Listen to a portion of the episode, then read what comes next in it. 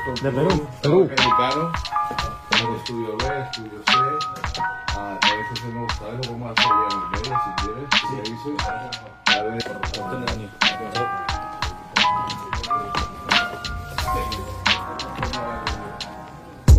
como el hub. So, una historia del estudio fue hecha, el estudio creo que fue el, el, el edificio como estudio, fue hecho en los 70, 80.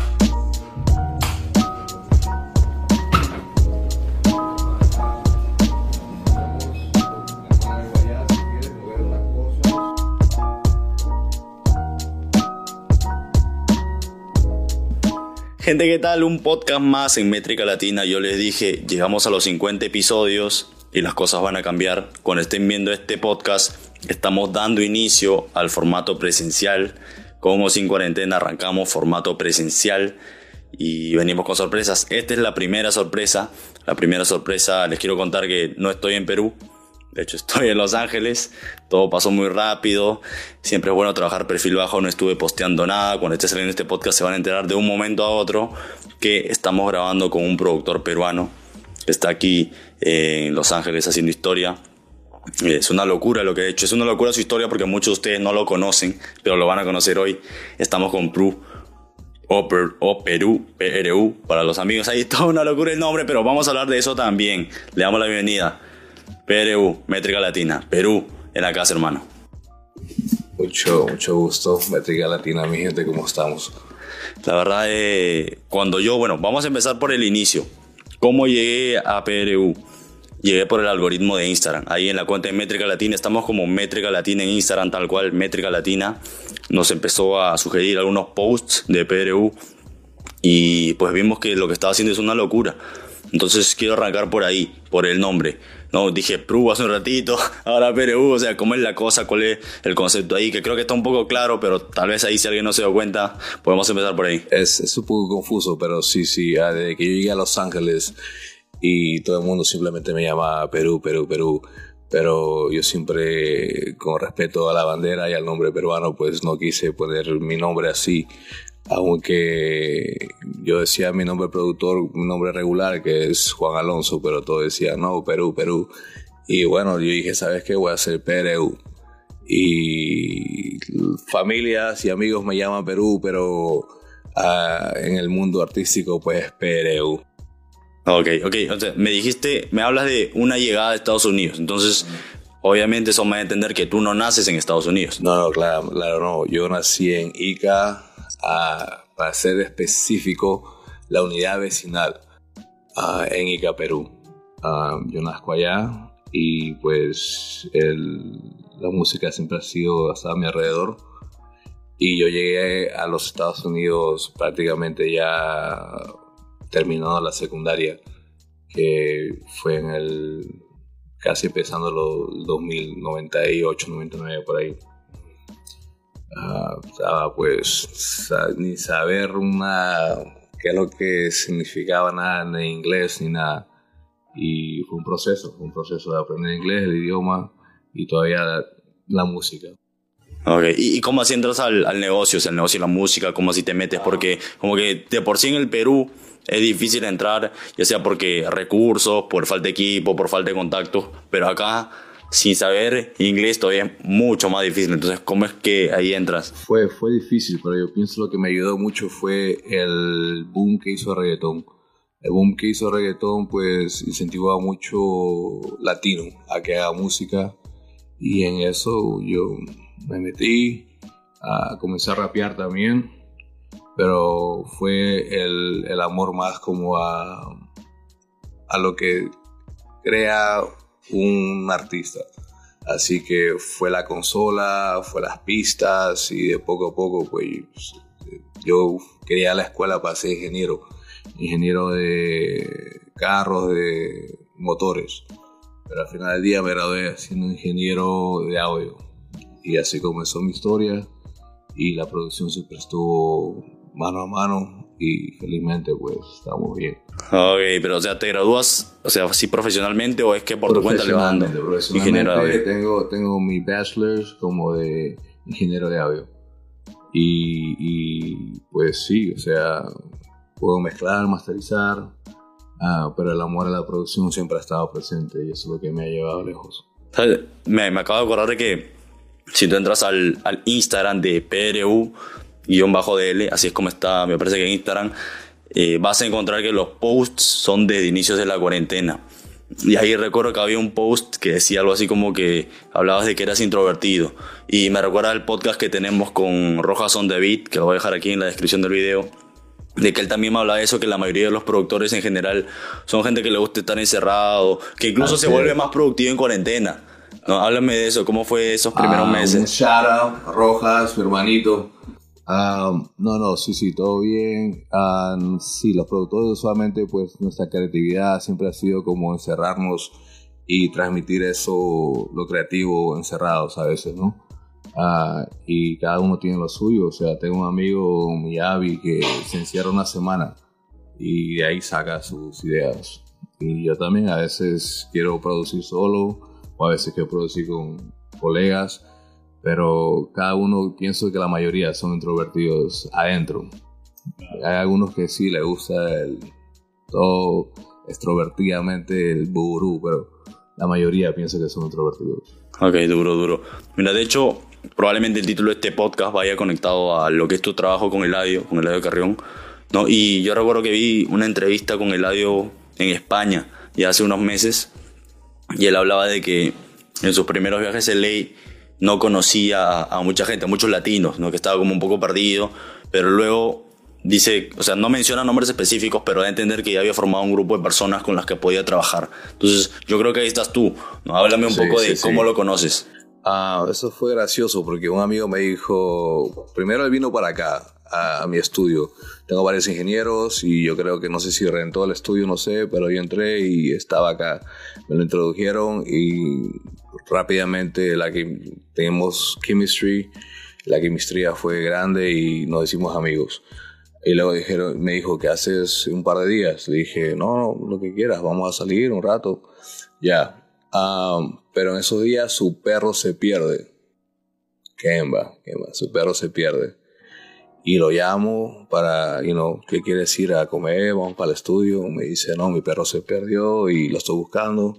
Y automáticamente, ¿no? O sea, sentí su dolor y dije, te ayudo, vamos. Pasamos poste por todos lugares. am, fueron como tres, cuatro días intensos. Y no te miento, o sea, fue de día a noche. Y él también de día a noche, sin parar. Pum, pum. Hasta que creo que cuarto quinto día lo encontró. Y esa es otra historia larga. Cómo lo encontró y dónde lo encontramos. Porque yo recuerdo que él dijo que creo que ofreciste una recompensa en Instagram. Ofreciste una recompensa por, por el cada perro. día él subía la recompensa. Así que llegó un momento donde lo llamaron y dijo, dijeron, tenemos el perro. Y no, pues estaba como a una hora de acá. Y cómo llegó el perro allá no sabe, nadie sabe. Pero gracias a Dios lo recuperó y usualmente pues ya se normalizó todo. ¿Y, tú crees que, que las personas que tenían el perro hayan como que esperado a que suba la recompensa Yo para... creo que sí, yo creo que sí. Y él mismo lo cuenta, ¿no? Pero um, felizmente que está con él, porque sí, el, el perro era su, su, bueno, su, su hijo prácticamente. Claro, claro. Sí, no, duro. Aquí ahora más que nunca creo que la gente es más cuidadosa con, con las mascotas, ¿no? Que Sí, sí, tiene sí. más cuidado con ellas, ¿no? O sea, ese perro está en todas las sesiones, en cada sesión. Ajá. Él está saltando de aquí para allá. Es más, él hasta creo que escoge las pistas. O sea, sé que se alegra es esa. Y no, pues ah, nos encontramos felizmente y después me dijo, vamos para el estudio y ahí comenzó todo. O sea, prácticamente grabamos la mitad de Monarca en Los Ángeles. Duro, duro. Ese, ese no fue el primer trabajo, ¿no? ¿Cuál fue el primer trabajo con, con Eladio? Ah, el primer trabajo con Eladio, no fue, lo grabé, pero no fue una producción, o sea, que salió mía. Pero no, yo lo conocí eh, trabajando en Monarca, y yo no sabía que iba a ser Monarca.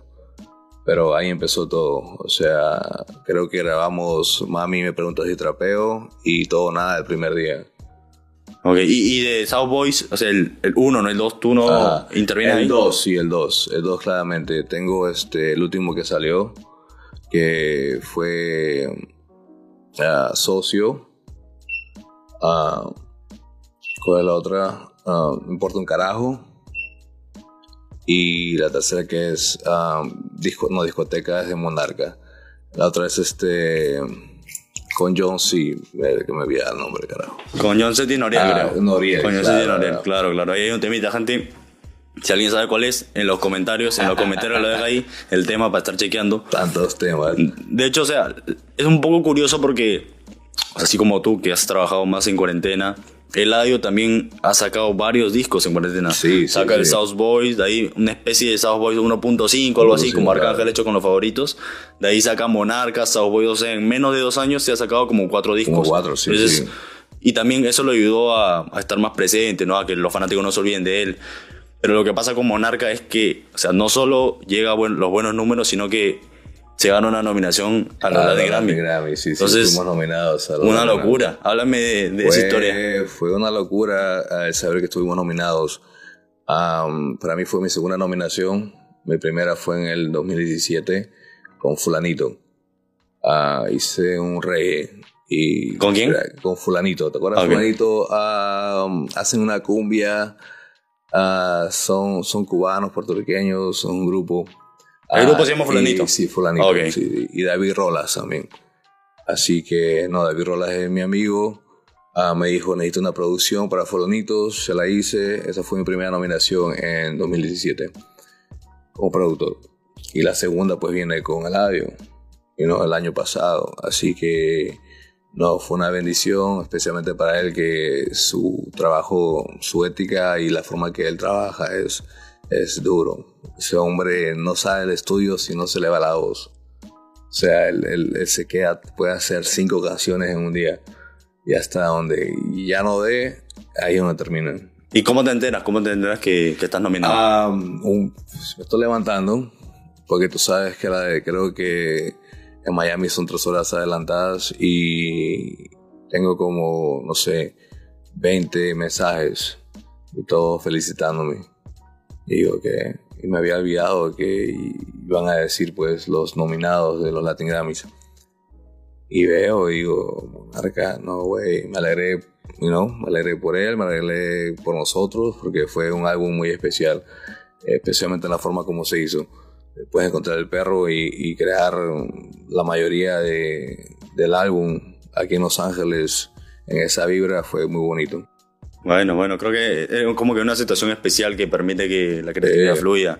Eh, Duro. ¿Y, y la ceremonia qué tal? O sea, ¿qué tal la, la La ceremonia me encantó, o sea, tuve la oportunidad de llevar a mis padres por primera vez a los Latin Grammys y no, ellos contentos, ellos felices de estar ahí, primera fila. Y yo creo que eso, aunque perdimos, uh, Claro. Se la llevó, pero, o sea, eso como que te da mucha satisfacción. Puedes llevar a tus padres y que vean lo que haces, ¿no? Y, y el reconocimiento que te dan. Duro, duro. Y de hecho estábamos hablando antes de empezar a grabar este podcast que, o sea, en general tú no tenías hasta hace un par de años contacto con muchos latinos, con No, muchos no, peruanos no. en general. Entonces, tú también has hecho como que algo que diferente, que es incluir artistas latinos con americanos, Sí, como que hacer sí. esas mezclas, ¿no? Ah, yo empecé grabando, como le digo, yo me gradué de ingeniero de audio y yo grabé a Snoop Dogg, Mac 10, o sea, Chivolo. Y prácticamente más envolvido en lo americano, pero todavía es urbano. El rap, ah, el West Coast, ah, trabajé en Glasses Malone, donde está Mac 10, uno de los ídolos de, Los Ángeles. Sugar Free también, otro. Ah, y el más grande que deben de conocer es Snoop Dogg. Claro. Y, y de hecho hay un temita que por ahí que algunos seguidores peruanos que vieron tu canal estaban hablando en Instagram, que es con Eladio, John Z y me parece que Blueface. Ah, sí, sí, Ahí. sí. ¿Tú tienes yo que ver también, ahí? también fui parte, claro. Ah, yo llevé a Ladio con unos amigos al estudio de Blueface. Y pues ah, terminamos de grabar todo nada. Y vino un amigo que conocía, que conoce a la gente de ellos. Obviamente, es- tú sabes que la, la escena de LA siempre ha sido movida ur- musicalmente urbana por pandilleros. Claro. y tienes a los azules que son Crips y a los Bloods que son rojos. Y pues dijo, no, um, tengo a Blueface en el estudio con WAG 100. Ah, quieren ir a conocerlos. Y, Aladio dijo, vamos, vamos. Fuimos. El, hicimos dos canciones, una con True Car, otra con Blueface. Yo lo grabé, también fui parte del arreglo. Y todo se hizo en un día. Después de grabar todo, nada. Ok, y, o sea, ese tema ya, o sea, salió como que no en la misma fecha por decisión de mismo Blueface. Sí, sí, sí, o sea, ya eso, bueno, tiene que ver de su, de su label. Pero salió, obviamente, que Blue, Blueface no está conocido en lo, lo latino. Pero no, fue muy bonito porque se grabó en Puerto Rico. O sea, llevo, Blueface fue a Puerto Rico, me dijo, pero tienes que llegar para allá. Fui, uh, fui parte del video también Estuvimos en La Perla, estuvimos ah, en muchos lugares lindos en Puerto Rico y se grabó allá. No, bien duro, duro, duro. Y de hecho también hay un temita que justo el audio soltó hace unas semanas con otro americano. Oh, um, OGC. OGC, claro, claro, claro. OGC, OGC, claro, es de LA. Ah, esa no fue partícipe, partícipe, pero sí la gente con que trabajo, ah, como que tuve que ver en el, en el negocio atrás, o sea, en contactarlos al final, porque se conocieron, se hicieron uh, amigos, hicieron el, el tema, pero después nadie tenía un contacto de quién. So me llamaron, Perú, nos comunicas con nadie otra vez, y dije, no se preocupen, boom, boom. Y, felizmente que salió, y ese es un tema a mí bien duro que me gusta. Este es uno de mis favoritos. ¿Y cómo, o sea, cómo ves tú al público latino, el americano? O sea, ¿qué diferencias encuentras? Porque es como que un poco diferente, creo que cuesta un poco más ganarse al, a, los latinos, sobre todo si es que no vienes produciendo para, para, ese, para el género. Es, es, es bastante duro aquí, especialmente Estados Unidos, porque tienes diferentes latinos, tienes a muchos cubanos, colombianos, y Latinoamérica es muy grande. Así que es, es, un poco difícil, pero aún con todo es, es tan amplio y tan grande que está creciendo ahorita. O sea, el movimiento latino rap, trap, está sigue creciendo ahorita de una manera que yo creo que en unos años va, va a abarcar más, hasta más. Duro, duro. ¿Y, cómo es que, o sea, ok, está el audio, pero tú también tienes contacto con, o sea, a partir del audio vas conociendo más puertorriqueños. Claro, claro. yo, yo, voy a Puerto Rico, el audio me llama, me dice, vente, hay que, hay que trabajar en un par de temas y yo voy, conozco a más gente, uh, conozco, voy al estudio de rimas, uh, conozco a más artistas de rimas, incluyendo a Bob Bunny, lo, lo conocí, una gente muy humilde, muy humilde y prácticamente todos son muy, muy humildes. Así que las relaciones siguen. Uh, tengo un par de temas que van a salir, que es con Gigolo, Gigolo la Ex. Gigolo la Ex. Um, es su próximo álbum. Um, también con Obi. Obi, el cubano. Cubano, sí, es un duro, es un duro. Y no, pues siguen las relaciones y, con Lugar también he trabajado mucho. Uh, es uno de mis artistas nuevos preferidos porque se le mete bien duro. Duro, duro. Y ahora que dice Bad Bunny, por ahí vi un par de stories en Instagram de que has estado en su concierto. Claro, claro. ¿Cómo, es el tipo en vivo? El, el, tipo es un monstruo, el tipo es un monstruo, es, es un fenómeno. Eh, la manera que mueve a la gente, la manera que mueve a todo el mundo es increíble.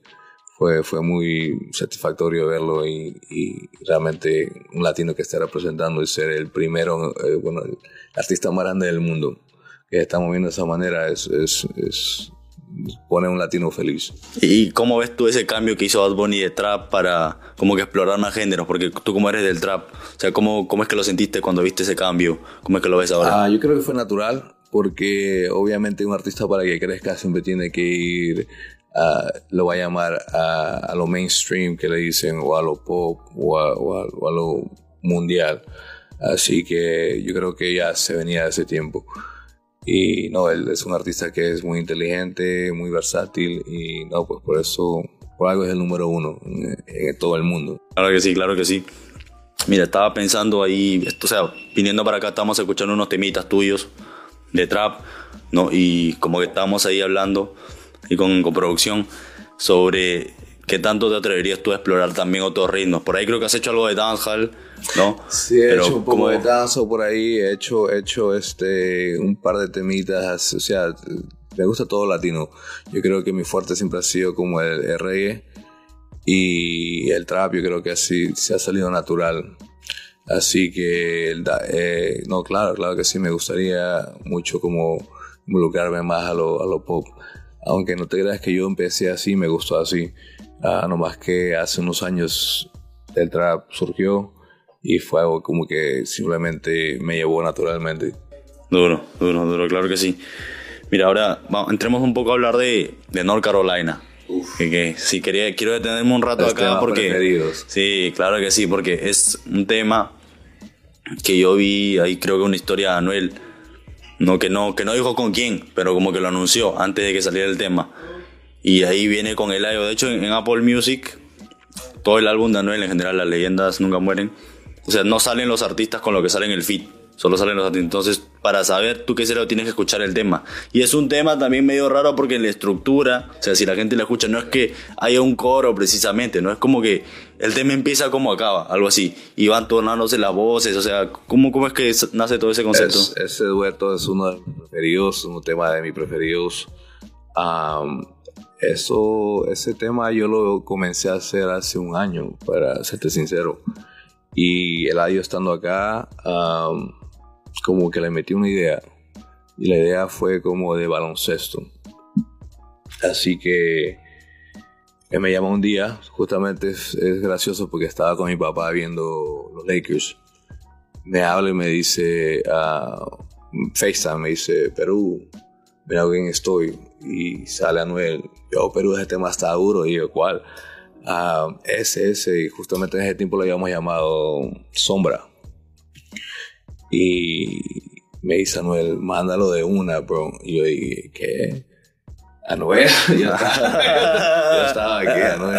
No, papi, te lo mando de una, no te preocupes. lo mandé y yo creo que, o sea, él ya, ese fue, EQ, me, su, su ingeniero me dice que ese fue el último tema que fue el álbum.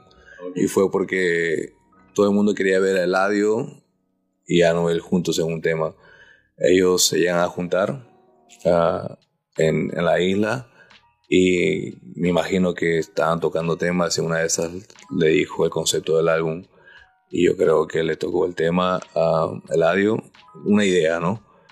Y le gustó tanto que dijo, a que hacerlo ahorita. Y tuve que mandar la sesión, eh, justamente viendo el partido de baloncesto. Y creo que la escribieron otra vez y surgió de ahí.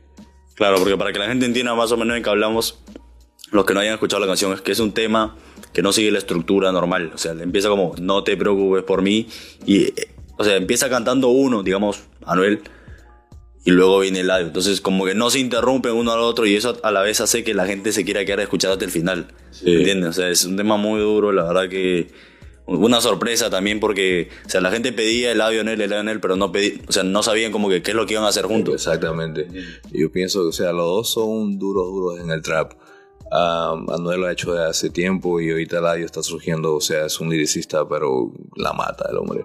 Así que yo pienso que fue como un duelo que estaban juntos acostados y, y le hicieron bien. O sea, todavía había un meme de, de, dos perros meses que estaban pegados, como que nadie había juntos de... no, sí, sí, uno de mis temas preferidos. Duro, duro. Ahora entremos a Perú, a Perú con Perú, eh, porque... Perú. claro que sí. Claro que sí, con PRU, porque o sea, no es algo que queremos descuidar en este podcast. No, al ser peruano, vi un par de stories en Instagram que estabas con Eric Vegaso. Para los que no saben quién es, Eric Vegaso es manager de Love Shady, eh, dueño de Minca Records, con toda una historia ahí en el género peruano desde ya 2017 tal vez, 2017-2018. Entonces, háblame de cómo ha sido el contacto, con cuál es la relación que hay ahí. Uh, no, no, saludos a Vegaso, mi hermanito. Ah, no, el hombre es una bestia. El hombre realmente en el negocio sabe bastante y, es, su trabajo te lo dice por sí solo. Uh, él, creo que gente que le estaba diciendo de yo, PRU, Perú, tienes que conocerlo. Yo ya sabía de él, nomás que por Minca Records, pero nunca fue la, fue la oportunidad hasta hace poco de que la gente nos, nos juntó y nos, nos conectamos rápidamente, tenemos varias ideas en común y dijimos pues hay que trabajarlas, así que todavía están pendientes. Él ahorita creo que está como una artista muy, muy, muy dura que está surgiendo rápidamente que se llama Lauri. Así que, pero tenemos proyectos pendientes. Y no, fue hace, hace poco fue esa, esa amistad que se, que se pudo hacer. Ok, entonces podemos esperar cosas, de, digamos, para los próximos meses. Exactamente, sí. Él es el que me metió la cabeza, vamos a Perú y hay que buscar talento y hay que mover fichas allá. Y no le puedo decir que no porque es algo que he estado haciendo, queriendo hacer hace tiempo. Así que esperen por ahí proyectos directamente de Perú con, con la gente de acá. Duro, duro. ¿Y qué es lo que miras tú? O sea, a la hora de decir yo quiero grabar con alguien, o sea, no importa mucho si es que es conocido, si es que no es conocido, pero qué es lo que miras tú en, en un talento, como que le das el potencial ahí, como que creas que tú puedas sumar como productor. Realmente ya he visto de todo en talentos y simplemente el talento habla por sí solo. Así que me gustaría escuchar, ver talentos y apoyarlos, apoyarlos, o sea, especialmente si son peruanos, ¿no? Porque pienso que necesitamos más, más, de, más de eso, más peruanos en la industria. Ah, cuando uno va a un Latin Grammy, una red carpet, me gustaría ver a, más gente peruanos, o sea, sobresaliendo en la música. Y hay alguien que, o sea, no necesariamente que sigas, pero que hayas escuchado o que te haya llamado la atención ahí de Perú o alguien del que te haya comentado. Hay, hay un par, hay un par, hay un par, no voy a nombrar nombres, pero hay un par que, que, que sí, güey, estoy tratando de comunicarme con ellos, así que uh, huellas. Y, ojalá que trabajemos muy pronto. Realmente quiero trabajar un proyecto para, para dedicarme 100% con el talento de Perú. Claro, claro, ok. Y de ahí también he visto que Vegaso está trabajando con Natanael. Claro, con Natanael, otro de mis hermanitos. O sea, Natanael prácticamente está dominando ahorita el sonido que le llaman el tumbado. El sonido tumbado surge de lo regional mexicano. El género mexicano es muy grande, especialmente aparte de México acá. ¿Por qué? Porque estamos cerca, ya que hay mucha gente mexicana también. Claro, de hecho Los Ángeles creo que antes era parte de México, ¿no? Mucho, Mucho antes. Muchos antes era parte de México. Los Ángeles, Nevada, a Los Ángeles, su, real, su nombre real históricamente es Nuestra Señora Reina de Los Ángeles. Ah, y obviamente que los americanos le cortaron y dijeron Los Ángeles. Sierra Nevada se llamaba Sierra Nevada, pero cortaron y dijeron Nevada. Y no, tiene mucha historia latina, o sea que aquí han estado gente latina y prácticamente ha sido parte de México por muchos años hasta que vendieron las tierras y pues ya es parte de Estados Unidos. Pero no, sí. Duro, duro. ¿Y a qué, otros latinos conoces que estén así como quedando la talla?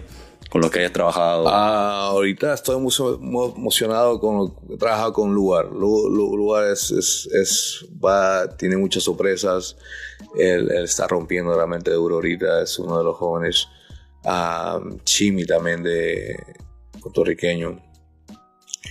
Pero así en general, estoy viendo que muchos artistas están saliendo ahorita en estos momentos de Latinoamérica y, Argentina, bueno, Colombia creo que siempre está dominando ahorita. Um, pero me gustaría ver si ver, más gente latina y una de esas también un peruano que pueda representar Latinoamérica y el país. Claro que sí, bro. Para cerrar, porque este podcast de verdad está quedando muy duro, no creo que no sé, espero que no me esté olvidando de nada y de todos los temitas pero quiero saber cómo qué es lo que viene, qué es lo que viene para ti en tu carrera. Um, estoy abriendo una disquera, una disquera y es la disquera donde quiero mover a artistas latinos. Ah, va a ser más trap, pero nunca sabes, porque también puede ser pop. Pero si me quiero enfocar en Latinoamérica, me quiero enfocar en, en talento peruanos también.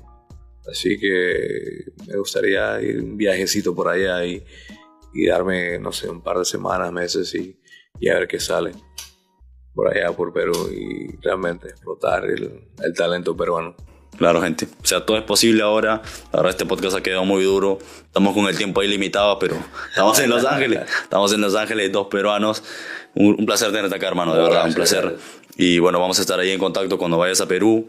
Ahí te recibiremos. Obrigado, Vamos obrigado. a ver en qué está, en qué está el género también, ¿no? Para, para, esos, para esos meses.